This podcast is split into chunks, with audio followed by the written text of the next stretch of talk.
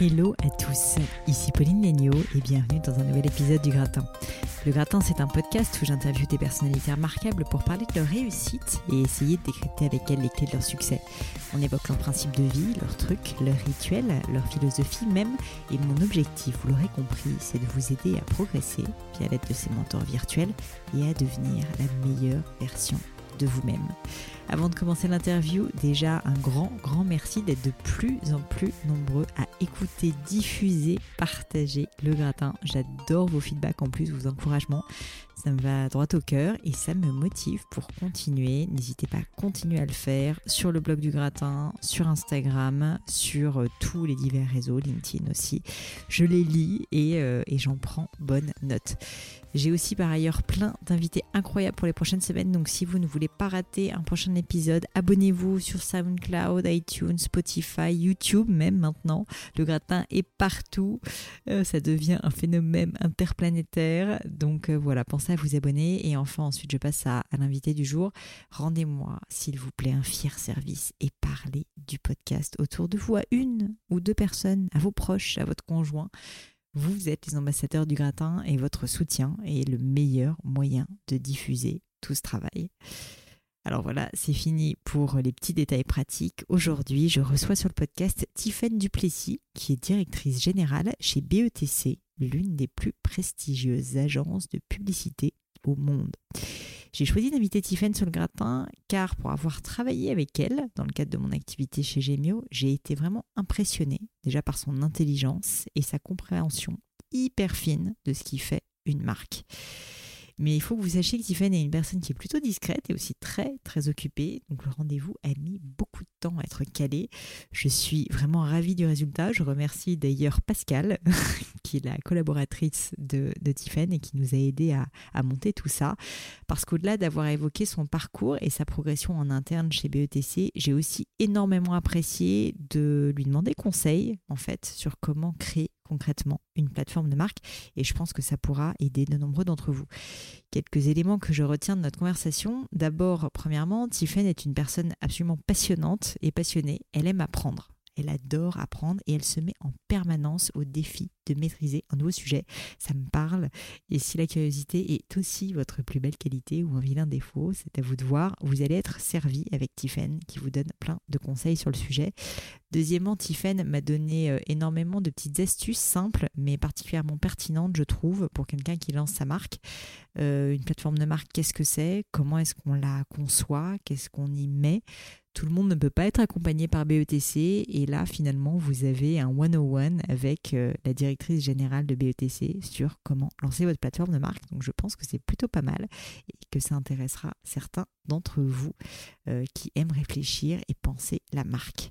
Enfin, vous verrez qu'avec Tiffen, il y a vraiment une vraie volonté de conserver une hygiène de vie saine et en particulier de garder des, poches de temps en famille ou entre amis. C'est très important pour elle. Et Tiffen nous prouve ainsi qu'en priorisant et avec une bonne dose d'organisation aussi, bien sûr, merci Pascal, on peut réussir à concilier une vie professionnelle prenante et des bulles de décompression. Mais je vous en dis pas plus et laisse place à ma conversation avec Tiffen Duplessis. Salut Tiffen. Salut Pauline. Merci d'avoir accepté l'invitation qui a été euh, une invitation où on a mis le temps à voilà, réussir à se voir effectivement parce que ton agenda est très chargé. Donc j'apprécie particulièrement euh, bah, le fait que tu me reçoives en plus ici chez BETC. Donc voilà, grand merci. Et en fait, justement, je voulais enchaîner, commencer par ça parce que ton agenda, c'est un peu un mythe. Euh, et donc ma première question, c'était euh, justement au niveau de, ton planning. Je sais que tu as énormément de rendez-vous, énormément de choses à faire, que tu es quelqu'un de très occupé. Euh, je pense qu'il y a beaucoup d'auditeurs qui nous écoutent, qui sont des personnes qui travaillent aussi énormément et qui ne s'en sortent pas toujours, qui se sentent parfois, tu vois, un peu trop voilà, sollicités.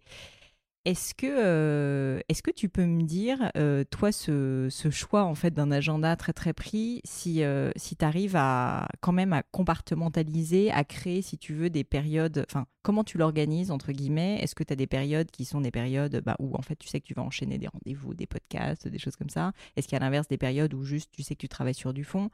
Est-ce que tu peux m'expliquer, quand on a un agenda aussi chargé que le tien, comment est-ce qu'on fait pour survivre à autant de pression? Question simple. Simple, oui.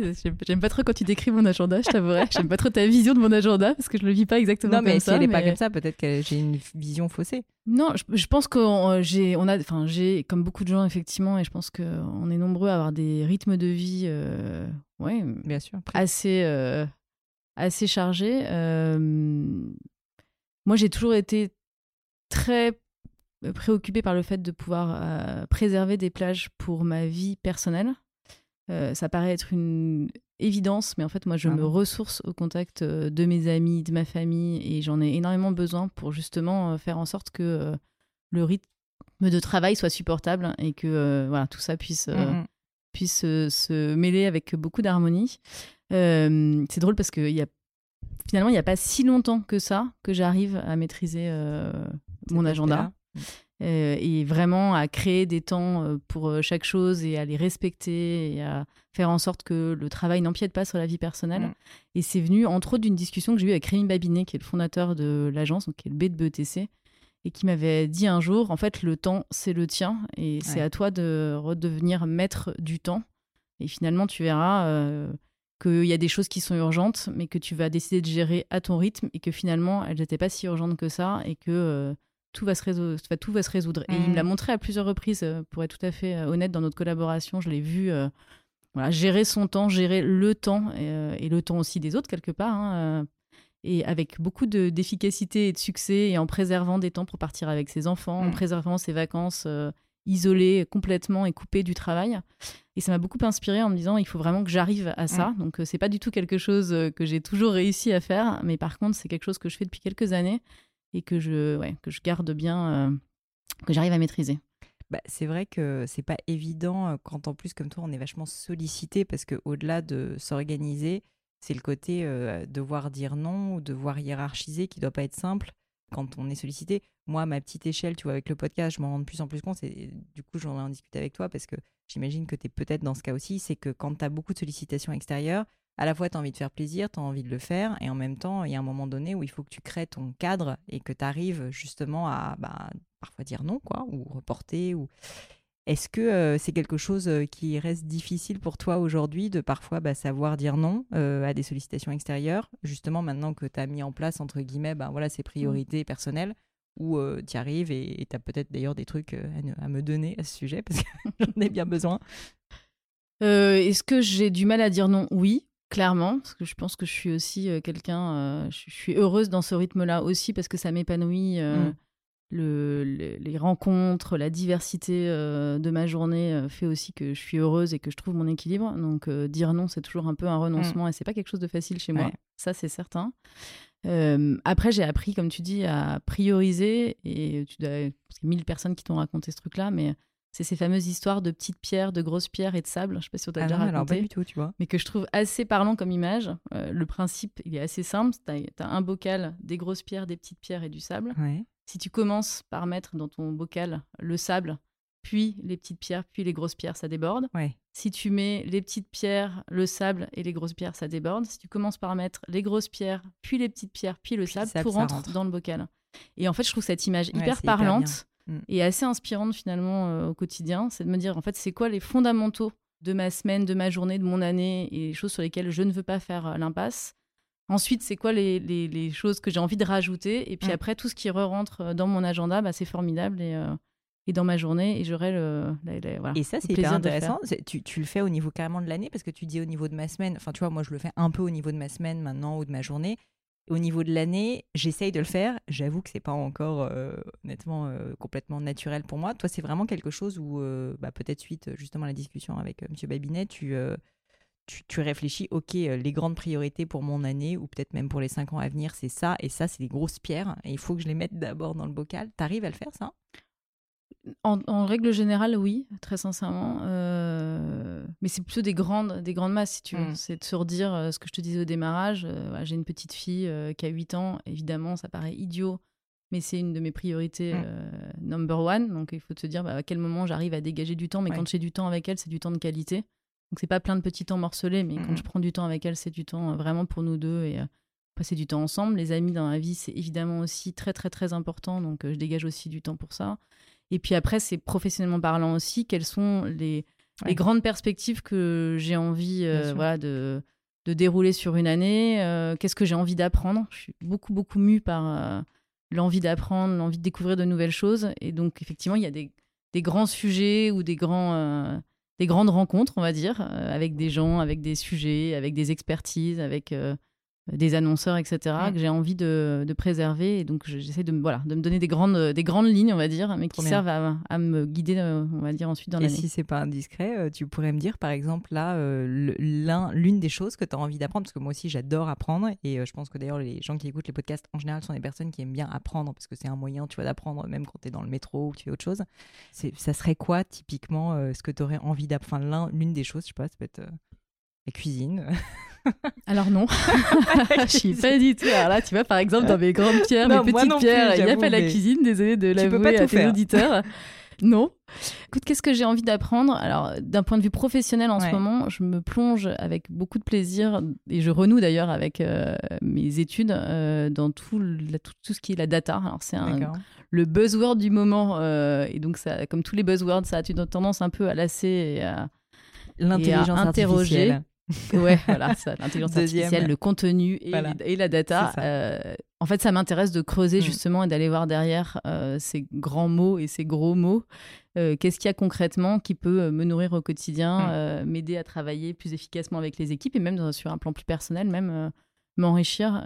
donc, c'est vrai que je passe pas mal de temps en ce moment avec toute l'équipe data pour essayer de euh, comprendre euh, leur métier. te demander euh. comment tu fais en gros. Enfin, c'est hyper intéressant de comprendre un peu comment chaque personne, tu vois, va apprendre. Je sais pas si tu es quelqu'un de plutôt visuel, si bah, tu vas aller voir des experts, si tu lis énormément, si tu vas sur le web. Enfin, quelles sont toi un peu tes méthodes justement quand tu dis ça c'est un nouveau sujet que j'ai envie de creuser, notamment au niveau pro. Puis en plus toi tu es dans le métier de la pub, donc en fait vous devez quand même en permanence être dans la veille et dans bah, l'apprentissage justement. C'est quoi un peu tes, tes meilleures pratiques en fait tout simplement pour ça?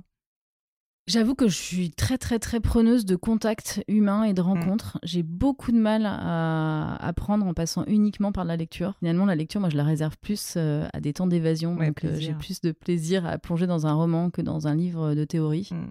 Donc, c'est vraiment la rencontre. Et donc, pour en revenir à l'histoire de l'agenda, c'est vraiment comment tu préserves dans ton agenda des plages pour passer du temps avec des experts ici à l'agence, avec euh, des euh, entrepreneurs, avec des gens qui manipulent la data au quotidien et qui sont mm. capables de me raconter bah, comment ils la vivent, qu'est-ce qu'ils en font, etc. Et, et c'est comme ça que personnellement, j'arrive à, à, intégrer les choses euh, et je trouve qu'elles sont euh, rendues dix fois plus passionnantes par des gens mm, quand mm, ils les racontent avec leur vécu, leurs histoires, leurs anecdotes, qui sont un peu des, des pépites pour moi qui m'aident aussi d'ailleurs à mémoriser entre nous. Parce que la théorie, c'est bien joli, mais c'est très compliqué. Et dans nos métiers, on est. Euh, pas toujours très applicable. Beaucoup, beaucoup de choses, euh, beaucoup, de notions à connaître. Euh, et sans être expert partout, on a besoin d'avoir une, grande mm. capacité, une grande diversité d'expertise dont on connaît un minimum de choses. L'anecdote et donc, du coup, le contact humain, la rencontre avec quelqu'un m'aide énormément à, voilà, à conserver en mémoire les éléments clés qui vont m'aider ensuite à les mettre au profit euh, des marques pour lesquelles je mmh, mmh, travaille mmh. euh, ou de mes projets. Et en général, euh, c'est peut-être trop général d'ailleurs comme question, mais tu, te fixes un peu un temps, tu vois, pour creuser un sujet à fond, ou tu, tu, c'est quelque chose qui est un process un peu ongoing, ou tu te dis, OK, j'ai besoin de trois mois, tu vois, pour vraiment, je me fais un focus group avec plein d'experts pendant trois mois pour maîtriser la data, ou, ou c'est quelque chose d'un petit peu plus naturel? En fait, très franchement, en t'écoutant, j'adorerais. C'est-à-dire que j'adorerais me dire euh, pendant trois mois, je creuse un sujet à fond, parce que je suis un peu, euh, je suis un peu exigeante avec bah, moi-même, donc j'ai toujours envie d'aller au fond des sujets, etc. Euh, la vraie vie, c'est que je suis plus apeuse que ça. Peut-être encore une fois aussi parce que bah voilà, il y, a plein de choses qui se mélangent dans ma journée et que du coup, j'ai jamais ce genre de logique-là et je me dis pas tiens pendant trois mois il faut que je creuse le sujet. Après encore une fois pour revenir à mon histoire de grand sujet, il y a quand même des, grandes thématiques. À un moment donné, je me dis, tiens, ça, il faut vraiment que, que je m'y colle, que j'arrive à comprendre comment ça fonctionne, etc. Donc, ça, ça fait un fil rouge. Mais je me dédie pas, si tu veux, une plage à un instant T en me disant, bah tiens, je vais. J'y arrive pas. J'y arrive pas. Et en plus, ça correspond pas tout à fait à mon tempérament parce que je pense que ce qui me caractérise et ce qui a toujours caractérisé mon parcours aussi, c'est ma curiosité. Mm. J'aime vraiment découvrir des choses en permanence. Et donc, du coup, j'ai un petit côté zappeuse qu'il faut que je confesse ici. Oui, mais c'est. Euh, voilà, j'aime bien avoir ça qui euh, fait mille rencontres avec des euh, profils polyvalentes et que tu, tu maîtrises plein de sujets, quoi. Peut-être. Ou que je maîtrise pas forcément tous les sujets, mais qu'en tout cas, voilà, j'ai effectivement la capacité à avoir des choses, voilà. Top. Bon, écoute, on s'est. Euh, enfin, je dirais pas qu'on s'est éparpillé parce que c'était hyper intéressant, mais je voulais euh, aussi te parler. Initialement, je voulais te parler de tes débuts, au début, puisque je ne les connais pas. J'ai fait mes recherches, mais en fait, euh, j'ai eu quand même du mal à trouver beaucoup de choses sur les débuts de ton histoire. J'ai l'impression que tu as un peu toujours bossé dans la pub, mais je peux me tromper. Ma première question, du coup, à ce sujet, c'était est-ce que c'était une vocation de ta part? Est-ce que c'était un peu un plan? Est-ce que c'était les grosses boules et que tu voulais euh, justement bosser dans la pub euh, très jeune? Ou euh, en fait, c'est arrivé un petit peu par hasard Et est-ce que c'est effectivement, effectivement le cas que tu as commencé à bosser dans la pub dès tes premiers jobs quoi?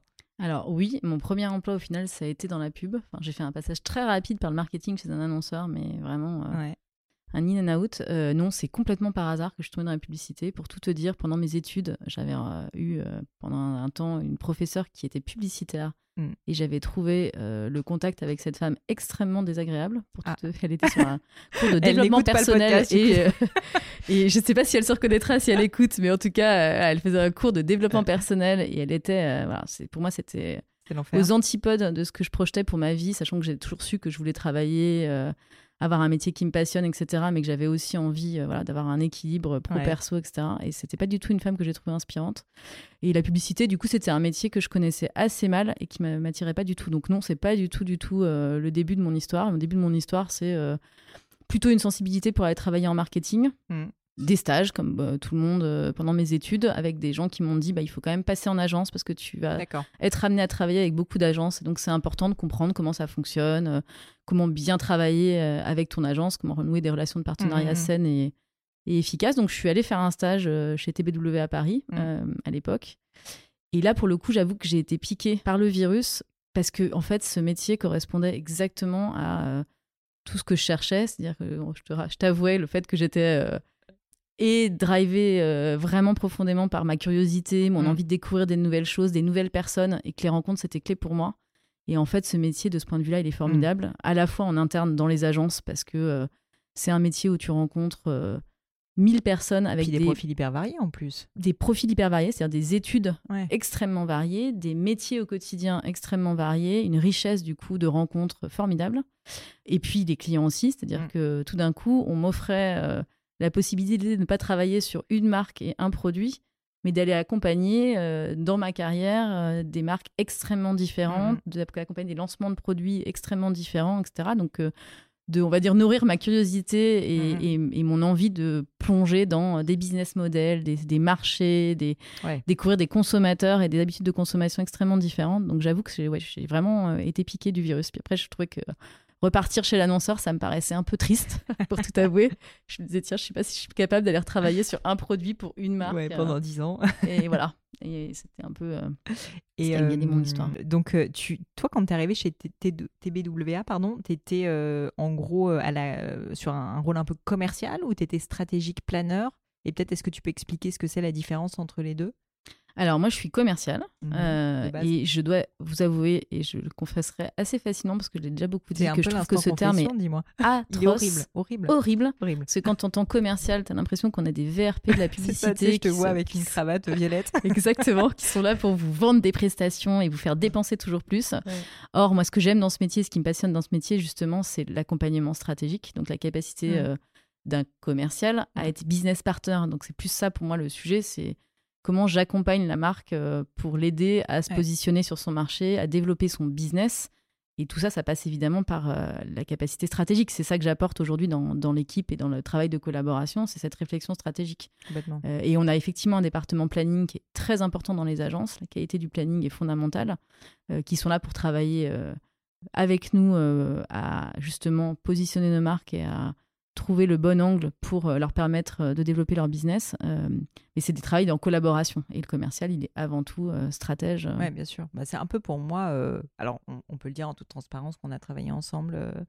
et pour moi, vous étiez un peu un coach de, marque, en fait, tout simplement. C'est-à-dire qu'en fait, vous nous aidez à nous poser les questions. Et, et je ne sais pas si toi, tu le vis comme ça, mais c'est un peu faire pas, imposer des choses à la marque, mais en fait plutôt lui faire accoucher de choses qu'elle a peut-être en elle, d'héritage, de questions qu'elle se pose, et euh, bah, en fait à réussir à le formaliser et ensuite euh, en tirer en plus en général des belles campagnes.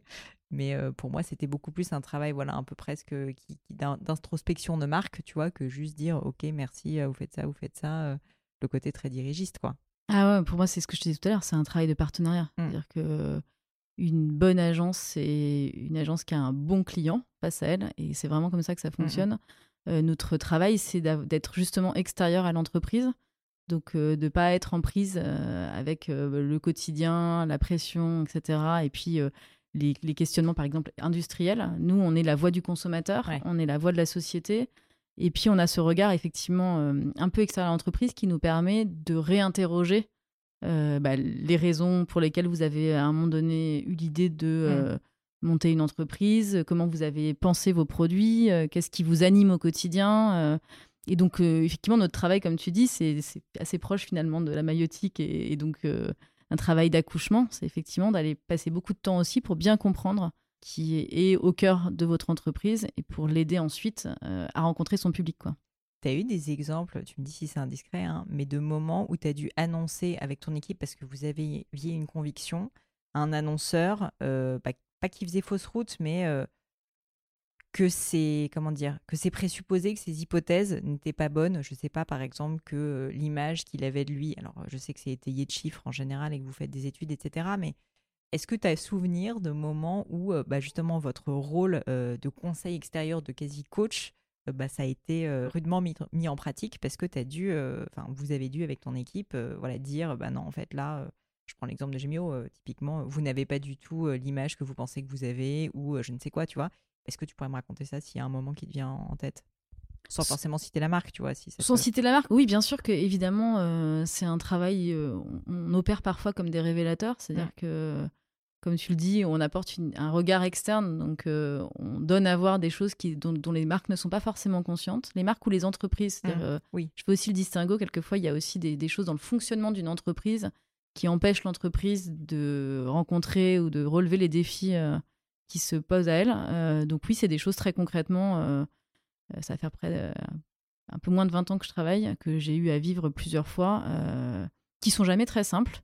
mais je crois beaucoup, alors pour le coup, à l'intelligence et, au fait que quand tu motives les choses, quand tu expliques, comme tu le dis, mmh. appuyer sur des données, sur les études que tu as pu mener, sur aussi le regard que tu peux porter sur la société et les clients euh, qui sont les clients qu'on cherche à séduire, que euh, l'échange euh, s'avérera toujours constructif. On n'est pas toujours écouté, mm. et c'est important d'ailleurs pour moi, hein, parce que c'est aussi de la confrontation et de l'échange que, que naissent les belles idées stratégiques et les belles campagnes. mais, mais par contre, j'ai souvent, avec l'équipe, eu ces occasions où on a des convictions fortes qui sont motivées et qu'il faut arriver effectivement à à convaincre le client en face que euh, on est dans le, on est dans le vrai et qu'il aurait intérêt à, nous suivre, ce qui n'est évidemment pas toujours facile. Oui, et puis surtout, tu dois avoir des batailles, pas d'ego, mais euh, il doit y avoir quand même au niveau du client, de l'annonceur, parfois euh, des enjeux politiques, des enjeux stratégiques, enfin, tu vois, que tu n'as pas forcément en tech en tant qu'agence. Et j'imagine que c'est pas évident de faire passer tes messages avec toutes ces contraintes finalement à prendre en compte, quoi. D'où l'importance de la relation de confiance. C'est-à-dire mm. que pour moi, euh, si à un moment donné, euh, il y a une partie des informations qui ne nous sont pas données et qui nous empêchent d'avoir une recommandation pertinente, j'ai envie de te dire, c'est là où je revenais à bon client, bonne agence. Euh, évidemment, à ce moment-là, la, recommandation qu'on va faire, elle sera pas juste et c'est bien dommage pour, mm. pour la marque qu'on accompagne parce que ça veut dire qu'elle ne nous a pas donné les clés pour l'accompagner de manière mm. Donc ça, euh, normalement, dans une relation qui fonctionne bien, j'ai envie de dire que souvent, on a quand même les, grandes clés de lecture qui nous permettent justement mmh. d'accompagner, d'avoir une recommandation pertinente. J'ai une question euh, pour toi, pour les personnes qui nous écoutent. Euh, je pense qu'il y a beaucoup de gens qui se disent, bah ok, bosser avec une boîte comme BETC, avec une agence, c'est super, mais en fait, à quel moment est-ce que je sais que j'ai besoin? Il y a beaucoup d'entrepreneurs qui nous écoutent, pas que. Il y a aussi des directeurs marketing, tu vois, d'ailleurs pas mal de gens aussi du monde de la pub à quel moment, en fait, est-ce que, euh, est que je vais voir une boîte comme BETC parce que j'ai besoin d'aller la voir? En fait, quel est, si tu veux, l'élément déclencheur ou quelle est la problématique? J'imagine qu'il y en a mille, tu vas me dire. Mais euh, pour toi, à quel moment est-ce que, peut-être si on s'axe plutôt sur des marques B2C, à quel moment une marque B2C a un besoin, en fait, et vient vous voir? Euh, Est-ce que c'est de la notoriété? Est-ce que c'est la fameuse plateforme de marque, et auquel cas je veux bien que tu m'expliques un peu ce que c'est. Mais, mais pour toi, c'est quoi en fait le vecteur principal euh, qui fait qu'on a une marque est motivée, ou en tout cas les dirigeants de la marque sont motivés à l'idée de venir vous voir? J'avoue qu'il faudrait peut-être que tu leur poses la question à eux plus qu'à moi. Euh, non, et les, les, les, cas, ils sont aussi effectivement variés qu'on euh, a de clients aujourd'hui qui viennent à nous. à partir de quand une marque devrait venir nous voir? C'est plus la discussion qu'on avait d'ailleurs quand on s'est rencontrés. moi, je crois assez fort au fait que la plateforme de marque, elle est fondamentale pour une entreprise pour euh, avoir une colonne vertébrale extrêmement solide qui lui permette même de penser son développement, mmh. euh, d'animer ses équipes, euh, de penser aussi sa gamme de produits, la façon de, de les mettre en valeur, etc. Et que cet élément-là, il est, il est fondamental et fondateur et qu'il oriente énormément et qu'il aide quand parfois on peut être chahuté par le marché euh, ou qu'on a mis l'idée à la minute et qu'on a du mal à faire du tri, que cette colonne vertébrale et donc cette plateforme de marque, elle est extrêmement euh, importante pour une entreprise. Donc ça, moi, je crois déjà que c'est la vertu numéro un euh, et l'apport numéro un qu'on peut avoir pour une entreprise. Je, je me permets d'interrompre quelques instants, mais tu pourrais, en deux mots, je sais que c'est compliqué, mais peut-être pour certains auditeurs qui visualisent pas ce que c'est une plateforme de marque, parce que je trouve que c'est un gros mot qui fait un peu peur. Mais en gros, c'est quoi une plateforme de marque? Il y a quelques temps, je t'aurais dit, euh, une plateforme de marque, c'est la proposition de valeur que l'entreprise euh, fait à euh, ses clients et prospects. C'est-à-dire, qu'est-ce que mm. je, je, me propose, moi, comme entreprise, d'apporter à mes clients et mes prospects comme mm.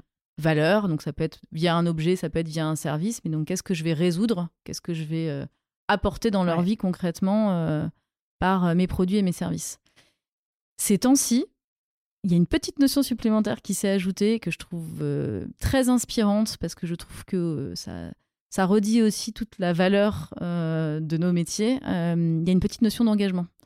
C'est-à-dire que pour de plus en plus, et, on le constate hein, dans les stratégies d'entreprise, et je ne parle même pas de stratégie de marketing ou stratégie de communication, mais stratégie d'entreprise, la question qu'il faut se poser, c'est effectivement la valeur que j'apporte à mon consommateur. Et donc, c'est ça qui va devenir hein, finalement le, fondamental de la plateforme marque. Mais la question qui se pose plus largement, c'est la valeur que j'apporte à la société dans laquelle je m'inscris. Quelle est ma mission, quoi. Exactement. Et, mm. comment cette, euh, et comment finalement, au travers de mes produits ou de mon service, non seulement j'apporte quelque chose aux individus, mais je le fais d'une manière qui sert, ou en tout cas qui euh, contribue à l'équilibre de la société au global. Et je trouve que ça, c'est vraiment des, des choses passionnantes parce que c'est des façons de de se reposer des questions euh, profondes euh, et de redonner aussi un rôle extrêmement fort aux marques. On sait hein, dans nos études euh, que les marques, elles sont extrêmement attendues aujourd'hui comme des moteurs de changement, plus que les gouvernements. C'est ah pas un mystère, hein, mais aujourd'hui, les gens pensent que les changements qui sont nécessaires, ils vont s'opérer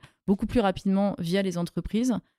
et avec la contribution des entreprises que par les politiques et les gouvernements. Et du mmh. coup, je trouve que ça, ça remet de la valeur et du poids et notre mission aux côtés des marques, elle, prend un sens euh, encore plus fort, encore plus fort euh, dans ce contexte-là. Ça a toujours été sous-jacent, mais je pense que malheureusement, le contexte euh, rend cette, cette exigence dans le travail d'une plateforme de marque encore plus mmh. important. Et concrètement, pour répondre à cette question, alors je sais que je, je, sens dévoiler les secrets évidemment de BETC, mais pour, voilà, juste une fois de plus, pour qu'on essaye de se projeter, tu vois, et de voir à quoi ça ressemble. Peut-être, est-ce que tu, pourrais m'expliquer, sans forcément prendre d'exemple de marque spécifique, mais à quoi ça ressemble une plateforme de marque pour répondre à cette question? Est-ce que c'est euh, comment est-ce que vous le faites entre guillemets? Et, euh, et, deuxièmement, est-ce que c'est, je sais pas, une présentation PowerPoint? Enfin, très basiquement, tu vois, mais euh, c'est quoi? C'est des, des, questions que vous posez et ben, des personnes à clients? Enfin, ça peut prendre mille formes, hein, je le sais, mais est-ce que tu peux me donner quelques grandes lignes, tu vois, explicatives, juste pour qu'on se projette? Parce que moi-même, si tu veux, et pourtant je bosse dans le marketing maintenant depuis un moment euh, pour ma boîte, euh, en fait, je me rappelle la première fois qu'un de mes investisseurs m'a dit il faut que tu fasses une plateforme de marque. J'ai genre, mais qu'est-ce que c'est que ce truc, quoi? Une plateforme de marque, c'est quoi? Et je pense qu'en fait, il y a plein de gens qui jouent un peu avec les mots, mais en fait, ils n'ont aucune idée de ce que c'est. Alors, euh, ce que c'est, je vais te faire hyper simple. je m'appelle Danone et Danone, ma plateforme, elle est sur la santé elle était sur la santé, elle est mm. encore euh, très impliquée sur la santé. Je m'appelle Air France, ma plateforme de marque, c'est la France. Mm. Je m'appelle Evian, ma plateforme de marque, elle est construite autour de la jeunesse. Donc c'est une thématique. Mm. C'est, encore une fois, qu'est-ce que j'apporte euh, à mes euh, consommateurs? Comment je vais piloter le développement de mon entreprise aussi, qui est à la croisée de plein de choses. Hein. Tu le disais tout à l'heure, on passe beaucoup de temps à comprendre l'entreprise pour laquelle on travaille. Mm. Ça veut dire comprendre son marché, évidemment, tout ça, euh, ça reste des marques et l'objectif est bien euh, de développer le business de ces marques-là. Donc, mm. euh, le premier sujet, c'est quand même de se poser la question du marché sur lequel l'entreprise se positionne, comment elle, elle fonctionne mm. et historiquement, qu'est-ce qu'elle est venue apporter comme valeur sur ce marché-là, mm. qu'est-ce qui a motivé éventuellement ses fondateurs quand on a la chance de connaître l'histoire de cette marque.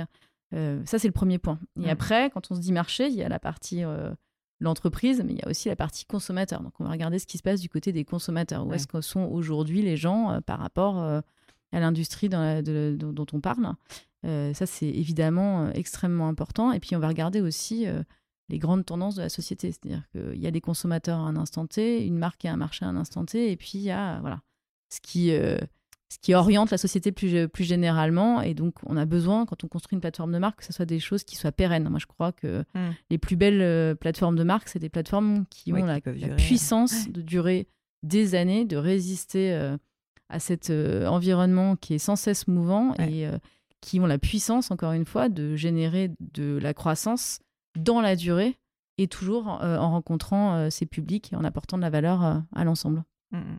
Écoute, euh, mais euh, je pense que c'est marrant parce que tu vois, quand tu me dis en un mot euh, Air France, c'est la France, ou tu me dis Danone, c'est la santé, c'est marrant parce qu'avec un mot, je trouve qu'on se projette et on comprend, en effet, alors je sais pas si c'est ça ce qu'on appelle le territoire de marque, mais tu vois, cet univers, en fait, on comprend à quel point bah, ça se traduit ensuite. Bah, donc Air France, typiquement, j'ai pris l'avion hier, donc je vois très bien dans la petite, euh, la petite vidéo, enfin à tous les niveaux, au niveau de l'identité visuelle, au niveau euh, de la musique, au niveau, euh, mm. bah après j'imagine même peut-être carrément de l'organisation de l'entreprise, quoi.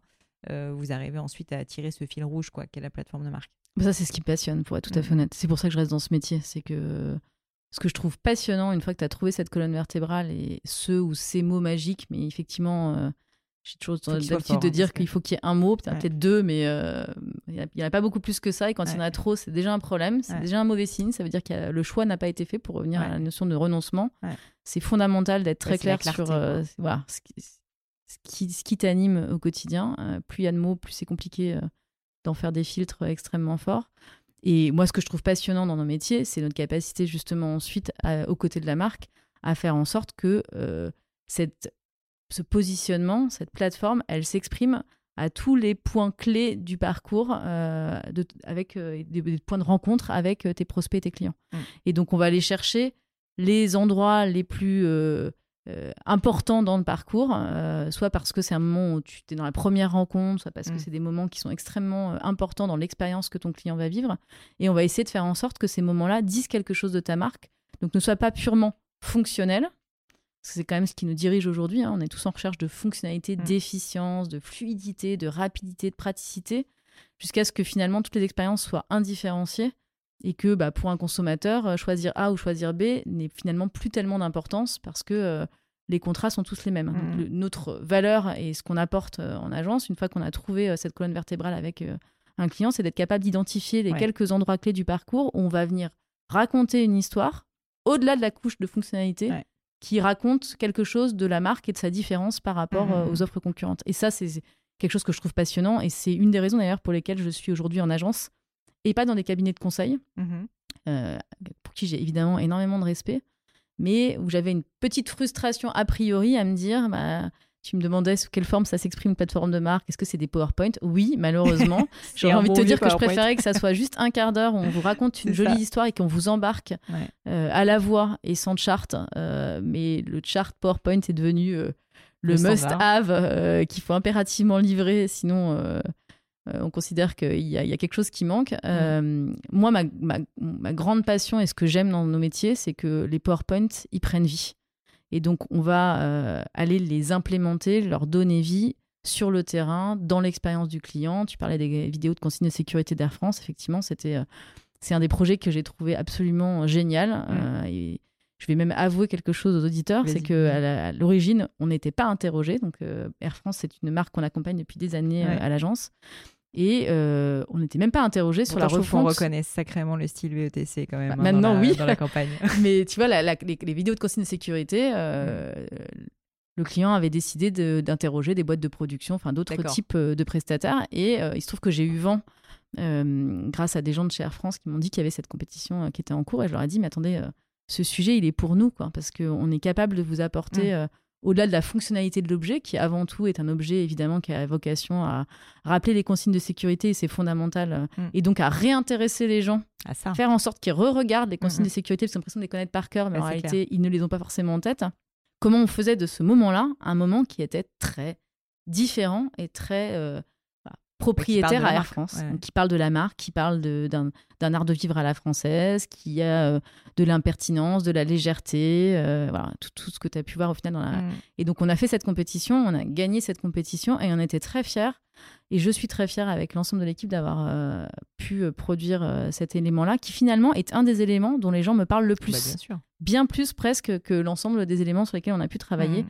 Donc c'est ce que je te dis, c'est que c'est ces moments-là, moi, qui m'intéressent aujourd'hui, c'est euh, dans la refonte d'un site internet, dans une fonctionnalité du site internet, ou la façon dont on va concevoir un menu, mm. dans euh, cette, euh, cette vidéo de consigne de sécurité, dans un email même que la marque va envoyer à ses consommateurs, comment à un moment donné on raconte une différence pour se positionner et, créer un lien. une émotion aussi. Exactement. Mm. Écoute, on s'est complètement écarté de ton parcours. c'est pas grave. J'aime bien ça dans le podcast. Je voulais quand même revenir. Comment est-ce que tu es arrivé chez BETC Donc après tes BWA, tu... c'était un stage, je me rappelle pas. Non, c'était ton premier stage qui s'est transformé ensuite euh, en boulot. Euh, D'accord. J'y suis restée euh, quelques 8 ans, je crois. Ah oui, quand même. Oui, assez longtemps. Euh, j'aime bien les longues histoires et donc les longues histoires aussi euh, professionnelles, je les trouve chouettes. Euh, et je trouve que c'est les histoires qui construisent le plus, qui apportent le plus. écoute, on m'a appelé tout simplement. BETC m'a appelé à un moment donné. Ils avaient besoin de quelqu'un pour travailler entre autres sur Air France déjà à l'époque. et donc j'ai rejoint l'aventure BETC il y a maintenant 10 ans, très exactement, parce que c'était. J'ai fêté mon anniversaire de 10 ans en février cette année.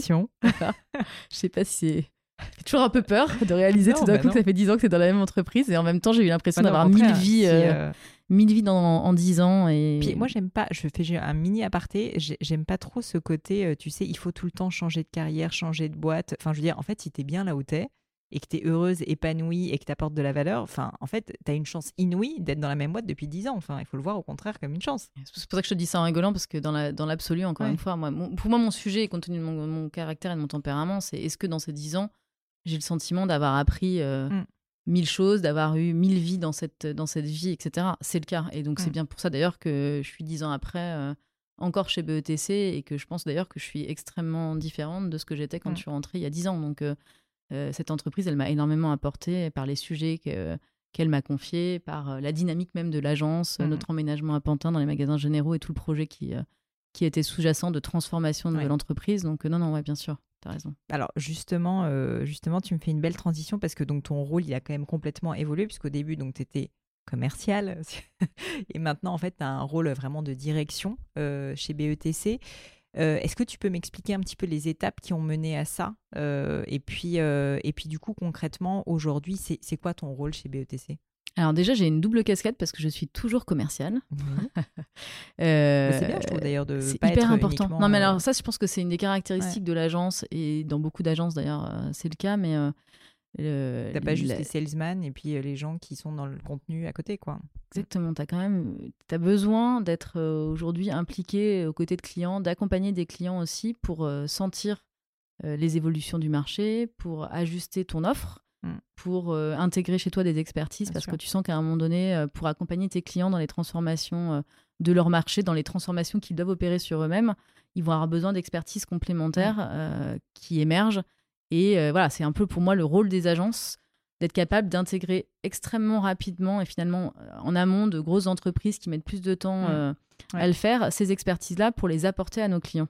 Et donc, je crois profondément que pour faire un, pour être un bon dirigeant euh, d'entreprise, euh, il faut être en mesure de bien comprendre les besoins des clients et donc d'avoir euh, une jambe chez tes clients et une jambe dans mm. le pilotage de l'entreprise, c'est fondamental. Moi, je dis souvent, si jamais tu maîtrises pas un minimum, je dis pas que tu es expert et que tu connais, enfin, on en parlait au début, parfaitement le sujet de A à Z, Mais si tu maîtrises pas un minimum le sujet, c'est impossible de réussir à manager quelqu'un qui va l'exécuter après derrière. Quoi. Je trouve ça compliqué en tout cas. Après, comme tu le dis, hein, on est amené à manager des gens avec des expertises extrêmement variées, mais... au moins tu as la big picture, tu sais à peu près, tu sais ce qui, quel est, quel est, leur rapport, quelle est leur valeur, à quel moment il faut que tu les fasses intervenir aussi pour que leur rapport soit maximal. Mm. Donc ce travail-là, il est hyper important. Et moi, j'en ai besoin, ça me nourrit. Enfin, tu l'auras compris. moi, j'ai vraiment besoin de ça. que j'ai mm. besoin de continuer à travailler avec des clients, de les accompagner, de sentir l'impact que l'agence a à leur côté. Qu'est-ce qu'on leur apporte concrètement et cette, reconnaissance-là, euh, ce retour et des clients et puis dans les résultats, dans les chiffres, euh, m'aide aussi à, continuer, à trouver l'énergie le matin et, à venir euh, ici avec le sourire.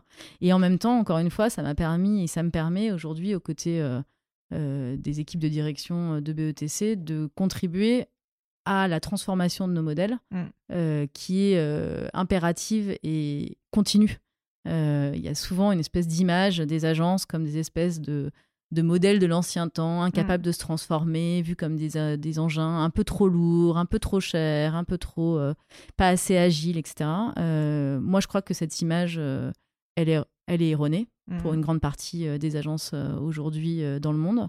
Que la preuve, preuve en est, on a travaillé avec vous, Gémio, euh, petite start-up au, démarrage. Alors qu'on était euh, encore beaucoup plus petite maintenant à l'époque. C'était il y a quelques années, voilà, qu'on est capable de vous accompagner, vous, comme d'accompagner effectivement des clients comme euh, Air France, exactement, ou même Aigle, hein, qui est une petite marque ah entre les deux, qui est une super belle marque, mais qui est une entreprise de taille intermédiaire, on va dire. Mm. voilà, donc on a cette capacité, cette agilité de, de vous accompagner en fonction de vos besoins. Et je crois du coup énormément au fait que euh, voilà, on, on doive, je sais plus ce que je, sais plus ce que si que votre pas votre business model, mais plutôt que votre façon de travailler. Euh, ah oui, et donc, euh, du coup on est, on est dans cette obligation de réinvention permanente. Voilà, mmh. c'est ça que je voulais te dire, c'est que du coup on est, on est, on a un impératif pour survivre et continuer à vous accompagner de manière efficace, d'être mmh. sans arrêt en train de se réinterroger, de changer nos façons de travailler, d'intégrer de nouvelles expertises, etc. Et c'est ça qui est passionnant et c'est ça qui aujourd'hui anime les directions d'agence. Et donc contrairement à l'image qu'on projette de choses euh, d'entreprises finalement assez figées, on est dans l'obligation de se transformer en permanence. Complètement. Euh, sinon, euh, très rapidement, on n'a plus de valeur pour les marques et puis elles s'en vont. Je veux dire, au bout d'un oui, moment. Et puis la concurrence. C'est assez simple. la concurrence est rude. les annonceurs ne sont pas toujours fidèles. Mm. Il y a toujours beaucoup de sollicitations extérieures. La recherche de l'efficience et de l'économie qui peut aussi conduire à à réinterroger euh, son choix de partenaire. Euh, et je crois beaucoup là, qu'il charge à nous mm. de nous réinventer en permanence et surtout de faire savoir qu'on se réinvente en permanence et qu'on est dans ces modèles de, de transformation, nous aussi. Euh. Et donc toi, aujourd'hui, tu as le rôle, on va dire, opérationnel, donc d'accompagner des marques concrètement et d'aller les chercher, les démarcher. Et au-delà de ça, tu as donc ce rôle, on va dire, de réflexion stratégique, pas, pas seul certainement dans mes DC, mais vraiment de transformation, c'est ça, de l'entreprise? Oui, j'ai beaucoup travaillé et je travaille beaucoup aux côtés euh, de l'ensemble de, la direction de l'agence sur euh, la réflexion sur les nouvelles expertises à développer. Donc, mm. comment, à un moment donné, euh, on identifie, on intègre ces nouvelles expertises, comment on revoit du coup l'ensemble des process pour travailler avec ces nouvelles expertises, comment on leur donne leur juste mm. place pour qu'elles contribuent encore une fois efficacement au bon moment et qu'elles puissent apporter le maximum de valeur. Donc ça, c'est une grosse partie de mon travail Aujourd'hui, j'ai beaucoup aussi travaillé sur les réflexions sur euh, euh, l'ensemble de l'agence et donc euh, comment on réinventait l'agence pour reprendre un temps d'avance mm. ouais, sans arrêt. Je pense que c'est une des grosses forces de BETC. BETC, c'est une entreprise fondée par des entrepreneurs assez pionniers sur le marché et qui avaient cette, envie, cette euh, culture d'inventer de nouvelles façons de travailler, de travailler différemment pour euh, mm. accompagner au mieux leur marque et que ça continue d'animer profondément euh, l'agence qui va bien, on le sait, hein, qui va bien, qui a des jolies marques, qui est plutôt reconnue sur le marché. Clairement. et ben pour autant, Rémi et Mercedes, qui sont les deux des cofondateurs, voilà, ont à cœur de se dire 20 ans après, on continue quoi. On recommence. on, continue, recommence on recommence. Qu'est-ce qu'on réinterroge? Bah, C'est vrai que je on se remet en euh, cause? le, déplacement donc euh, des bureaux qui étaient euh, rue du Faubourg Saint-Martin, exactement dans le dixième. Dans le dixième, là, Pantin, où on est aujourd'hui ça a été quand même dans le milieu vécu comme vraiment un, enfin honnêtement un peu pas une révolution, mais c'était quand même un sacré, euh, voilà, un sacré pas que vous avez franchi. Et je sais que toi, tu as beaucoup travaillé là-dessus, notamment je sais que tu as beaucoup bossé aussi sur euh, bah, l'organisation, alors la fameuse cantine, Est-ce que tu peux me dire justement en quoi BETC aujourd'hui invente l'avenir, si tu veux, de l'entreprise d'une certaine manière, dans le cadre là des magasins généraux, euh, de votre organisation interne? Tu me parlais de bureaux ouverts. Enfin, il y a tout un certain nombre de choses que vous avez mises en place, sincèrement, qui sont quand même hyper innovantes. J'ai l'impression au niveau euh, même juste du secrétariat général, tu vois, si je puis dire. Écoute, euh, ouais, la, démarche, elle était effectivement Pour de une se boîte en plus de combien de personnes ici? On est plus de 1000 collaborateurs maintenant Voilà, dans les magasins euh, généraux, donc ça commence à devenir. entre guillemets agile pour pas mal de monde, quoi. C'était un peu l'enjeu, pour tout te dire. C'est-à-dire que trois ans avant de déménager dans les magasins généraux, le projet, c'était vraiment de se reposer toutes les questions et de se redemander comment on faisait pour Mm. redevenir pionnier, donc pour rester pionnier finalement de. euh, avec une agence qui avait énormément grossi, euh, qui est passée de, euh, je sais pas, ils ont dû commencer à 20 collaborateurs à plus de 1000 collaborateurs. euh, comment tu regagnes en agilité, Mm. en efficacité, sans perdre ni sens ni créativité, qui sont quand même les deux piliers hyper importants pour l'agence et qui, Ouais. qui sont les marqueurs de la qualité du travail qu'on qu'on rend pour nos annonceurs. Donc voilà, le sujet, c'était effectivement comment je regagne euh, cette agilité et ce coup d'avance. Et, donc, on a réinterrogé l'intégralité euh, de l'agence, de ce fonctionnement, l'entretien annuel qu'on a transformé, qui n'est plus un entretien annuel, qui est basé sur un principe de short conversation. Ça veut dire que j'ai pas un rendez-vous une fois par an avec mon manager, mais que euh, je suis en charge de mon propre parcours d'évaluation et que j'ai pour mission de faire en sorte d'avoir au moins quatre short conversations D'accord. avec mon manager direct, mais aussi avec euh, des gens en latéral. manager, quoi. Voilà, après, si on ne sollicite pas, au bout d'un moment, le manager te sollicitera. Mais en tout cas, ce que je trouve génial, c'est de re-responsabiliser chacun Mm. sur euh, son parcours d'évaluation, de faire en sorte que ce soit plus un rendez-vous dans l'année, mais que ça soit autant de rendez-vous que le collaborateur Mm. souhaite, avec un minimum évidemment de quatre rendez-vous, que ça soit pas uniquement avec ton manager, mais que ça soit aussi des entretiens que tu puisses aller mener euh, avec un patron de la création quand tu es commercial, quelqu'un de la production, etc. Quelqu'un avec qui tu as travaillé sur un projet, qui t'a vu travailler et qui a un regard différent Mm. sur le travail que tu as fait à ses côtés que ton manager direct.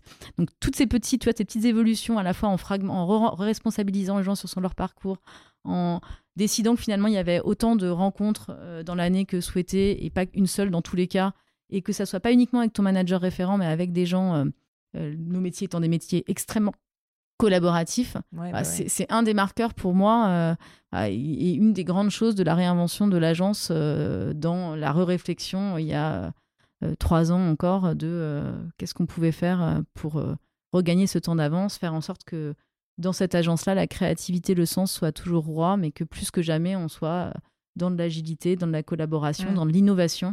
Euh, et voilà, on a réfléchi ensemble des process. Donc de l'entretien annuel, en passant par le recrutement des talents, en passant par les process d'accueil des gens, par les outils. Euh, Mm. on a refondu en aviez votre interne. propre mission. euh, Complètement, une propre mission de conseil. Mais je vais te dire, c'était ça aussi- qui était génial, C'est que BETC pâtit très souvent d'une image liée à son histoire. Donc en fait, on nous voit comme une entreprise, beaucoup de, de gens du marketing nous voient comme une entreprise qui va être très bonne pour euh, positionner justement une, une, Ouais. euh, créative, une mais- marque, euh, pour faire une très belle campagne, euh, on va dire, d'image.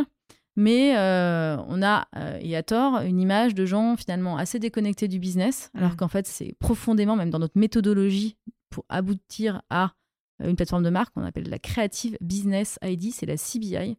Donc le business, il est au cœur de notre façon de travailler, au cœur de nos méthodes, qu'elles soient stratégiques ou créatives. Donc Mm. euh, on est plus que jamais aux côtés des marques Ah pour ouais. transformer leur business. Et on est dans cette démarche d'innovation permanente, de créativité un peu sous toutes ses formes. Donc ça, Mm. c'était vraiment un des enjeux pour nous aussi dans le projet. C'était finalement d'aller jusqu'au bout, d'être notre propre Ouais, client. non, génial. et de Enfin, se dire, au moins, bah, finalement, vous on êtes assez a- voilà. exemplaire dans le truc, quoi. En tout cas, on a réuni plein d'expertise à l'agence Mm. pour euh, dépasser le fait de créer juste, même si c'est important évidemment, un film ou juste une campagne print, mais d'être capable, comme je te le racontais tout à l'heure, d'aller toucher l'ensemble ouais. des points du parcours pour Mm. raconter quelque chose de la marque. Ben, on s'est dit, et si on s'appliquait ça à nous-mêmes, et si on reprenait l'ensemble du parcours des collaborateurs dans cette agence, et comment on fait en sorte que euh, de, euh, d'un candidat jusqu'à un employé, euh, euh, il sente tout au long de, de sa vie dans l'agence la philosophie de l'agence, sa vision, ses valeurs, et que voilà, ça, ça, ça se parle. Si on peut parler d'un autre exemple, parce que ça m'intéresse vraiment, je trouve ça assez passionnant de se dire qu'on peut euh, repenser, tu vois, la structure, en tout cas l'organisation et, euh, comme tu dis, la collaboration dans une boîte même de 1000 personnes, au-delà de, l'entretien annuel, qui est un excellent exemple. Est-ce que tu aurais voilà, un autre truc qui te vient à l'esprit euh, Je sais pas, tu me parlais du recrutement peut-être, où vous avez euh, changé le paradigme pour bah, le faire différemment. Ça peut être autre chose. Hein. Parce qu'en plus, ce que je trouve intéressant dans ce que tu disais là sur l'histoire du de, de donc l'entretien annuel, c'est vrai que finalement, le changement de paradigme, c'est que c'est tu vas responsabiliser, comme tu disais, les employés, en fait, et c'est eux qui deviennent les maîtres de leur propre carrière, quoi. Et c'est plus euh, le côté très top-down euh, du manager qui te dit ah voilà il faut qu'on se voit à telle date etc. qui infantilise un petit peu quand même le, salarié. Complètement. L'autre exemple dont je peux te parler, c'est le programme de formation qu'on a mis en place, euh, qu'on a appelé le Non-Stop Learning. et j'aime beaucoup ce nom parce qu'il dit hein. beaucoup de choses. oui. J'espère. en même temps, j'ai envie de te dire. J'espère. en fait, c'est un programme de formation qu'on a développé à l'agence, qu'on a pensé pour être justement à la hauteur de ce que je te racontais. Donc, comment on fait en sorte que l'ensemble des expertises de l'agence, l'ensemble des collaborateurs euh, soient parfaitement en prise avec toutes les nouveautés du marché mm. et parlent un langage commun. J'ai dans cette agence plein d'expertises qui sont amenées à collaborer ensemble. Je ne peux pas demander à chacun d'être euh, expert sur l'ensemble euh, des euh, champs d'activité. En revanche, j'ai besoin que chacun comprenne les différentes expertises des autres pour pouvoir être capable de mm. travailler avec eux et d'avoir des, des, éléments de rencontre et faire en sorte que chacun puisse contribuer au projet. Et donc Non-Stop Learning, c'est un programme de formation qui a pour principe qu'on forme l'intégralité des collaborateurs. Donc chaque saison, chaque année, que c'est comme, les programmes de GOT. On a la saison 1, la saison 2 et des menus, etc. Donc, euh, à chaque saison, euh, on va réfléchir à six modules euh, de formation qu'on va proposer avec aux collaborateurs. Le principe, c'est que l'ensemble des collaborateurs participent à ce programme-là. Donc, que je sois créatif, commercial, planeur, data analyst euh, ou euh, directeur financier, je vais participer au programme Non-Stop Learning, je vais assister au module, donc euh, tous les gens se mélangent, et je vais être formé comme ça en continu chaque année mmh. avec une mise à jour des connaissances de l'ensemble de l'entreprise sur les thématiques évidemment qui sont importantes dans nos métiers. ça va de la data au meilleur de la création, en passant par des thématiques comme l'influence par exemple, mmh. qui est un sujet très important et qui est en en mouvement permanent. Donc, euh, on, va, a remis tout ça dans un programme. Ce programme de formation, il est pensé, conçu et animé par des gens de l'interne. C'est-à-dire que c'est nos experts qui euh, conçoivent les modules, portent ces modules. Donc évidemment, on les a formés à, leur tour être formateurs, mais ils vont euh, former les gens et l'ensemble de l'agence y participe. Et ça, je trouve aussi que c'est une façon de re-raconter euh, ce qui nous anime, c'est-à-dire euh, la, la, nécessité de la collaboration, l'envie de responsabiliser chacun, à chacun de remplir son parcours pour être en mesure de comprendre les métiers des autres et de travailler au mieux tous ensemble. Et tu aurais un exemple juste concret d'un de, d'un type de formation que vous auriez faite? Écoute, euh, très concrètement, on a un module en ce moment sur l'influence. D'accord. On a un deuxième module qui s'appelle euh, Quand le digital rencontre le retail, donc When Digital mm. meets Retail. Et le principe, c'est de raconter finalement qu'est-ce que le digital a transformé mm. dans, euh, pour les grands distributeurs et comment ça va amener à, transformer encore mm. plus leur activité. on a un troisième module qui est, par exemple, autour de la data. Euh, et donc, euh, qui est finalement comment je rends accessible la data à l'ensemble des collaborateurs et comment je mmh. leur redis que la data, c'est pas l'affaire des data analystes, c'est l'affaire de tous et que finalement, à toutes les étapes du parcours, il faut que ça nous aide et, et que ça nous inspire. Pour terminer, j'aime bien poser des petites questions un peu rapides euh, sur ton, enfin plus personnel, tu verras. Déjà, première question, c'est si on parle de ta vie quotidienne, est-ce que tu peux me décrire, si tu y arrives, je sais que c'est pas une journée type, mais voilà, euh, à quoi ressemble concrètement une journée de Tiffaine Duplessis? Tu te lèves à quelle heure? Tu arrives au bureau? C'est quoi ta journée? Est-ce que tu as des rituels justement dans cette journée, des plages horaires que tu, que tu respectes systématiquement? Au contraire, est-ce que c'est le bordel et que c'est tous les jours différents Est-ce que tu peux me raconter ça? Alors une journée, elle commence en général assez tôt euh, chez moi. Quand je dépose pas ma fille à l'école, euh, je suis à l'agence euh, très très tôt, je dois dire. je me lève à 6h30, 7h moins le quart. Mmh. J'essaie d'être à l'agence quand je dépose pas Agathe à l'école au plus tard à 7h30. Ah parce que j'ai une heure et demie magique où je n'ai pas de réunion et où mmh. je m'installe à la cantine pour tout te dire avec les fidèles de la cantine qui sont souvent là tôt le matin. On est une petite bande de 3-4 personnes. Et c'est un moment privilégié pour moi qui me permet, euh, tu demandais tout à l'heure euh, dans l'organisation du temps, justement de prendre un peu de recul sur les sujets, mm. euh, de d'écrire quand il y a besoin d'écrire, de repenser euh, les organisations euh, pour mes clients, de réfléchir à, aux projets qu'on devrait lancer pour mieux les accompagner, etc. Donc cette, cette bulle-là du matin, elle est très importante pour moi. Donc mm. je prends une douche et je file tout de suite à l'agence et je me pose avec un thé, mon ordinateur, quelques copains autour de l'agence avec qui j'échange dans, une ambiance du coup assez agréable. Euh, mais voilà, c'est ce, moment-là, il est hyper privilégié. Après, le reste de la journée, en général, file à toute vitesse. Euh, de 9h à 19h, on va dire, euh, j'enchaîne les réunions. Mm. Ça, c'est la partie que je trouve la plus difficile aujourd'hui, très sincèrement. et en même temps, qui est indispensable, parce que j'accompagne bah, des équipes, donc ils ont besoin de me voir et j'ai besoin effectivement de de passer du temps avec eux pour les aider euh, à avancer sur les projets. J'ai évidemment pas mal de réunions aussi avec mes clients, euh, avec les équipes de l'équipe de direction pour faire avancer des projets aussi euh, pour l'agence et pour nos clients. Donc ma journée elle est après rythmée de réunions qui s'enchaînent mm. dos à dos, sans respiration et sans pause, avec un regret qui est que j'ai plus vraiment le temps de déjeuner. Donc évidemment, je ne saute pas un repas, mais je déjeune en réunion et ça c'est vraiment pas bien. Euh, mais bon, je préfère ça parce que du coup, je, voilà, j'essaie de tout concentrer entre 9h et 19h pour pas demander à mes collaborateurs ni de venir trop tôt, ni de repartir tard. Euh, et puis après, moi, le soir, j'ai besoin de couper. C'est-à-dire que passer euh, allez, 20h maximum, je suis plus bonne à rien. C'est le mm. moment, pour le coup, on en revient au début de la conversation. bon. J'ai commencé tôt, mais la, la journée a été intense. Mm, mais mm. c'est le moment où, pour le coup, c'est le moment pour moi. quoi. C'est pour moi, pour mes amis, pour ma famille. c'est vraiment un moment. Et alors ça, c'est sacré chez moi. C'est-à-dire que j'ai besoin ensuite d'aller me ressourcer et de passer du temps euh, avec les gens que j'aime. Donc, euh, rideau. Mais je pense que tu fais très bien. Enfin bon, je me permets pas de juger quoi qu'il arrive, mais euh. Est-ce que justement dans ces moments rideaux, ces moments de décompression, le sport est quelque chose que tu utilises comme un moyen de te sentir mieux? Est-ce que voilà, le, on va dire l'hygiène de vie de façon générale, tu m'expliquais que tu mangeais au déjeuner souvent devant ton ordi dans la mesure où tu bosses beaucoup, on peut se dire, ok, il euh, faut quand même qu'elle essaye de. Puis tu as l'air d'être en très bonne forme quand même. Est-ce que tu euh, est-ce que arrives à mettre en place justement voilà, des, des, quelques petits rituels sportifs, alimentaires pour tenir dans le temps? J'ai honte, j'ai vraiment bah non, honte. Bah, mais tu, peux me dire qu'en fait non, et comme ça on va comprendre. Peu sportive, enfin pour être plus exact. Non, alors non. Tu n'es pas sportive. Je, je, en fait, je te le dis, je pense que c'est, je pense que ça va être assez clair maintenant, mais euh, j'ai besoin des gens et donc j'ai besoin des rencontres et du temps avec euh, les gens et en fait ma priorité ouais.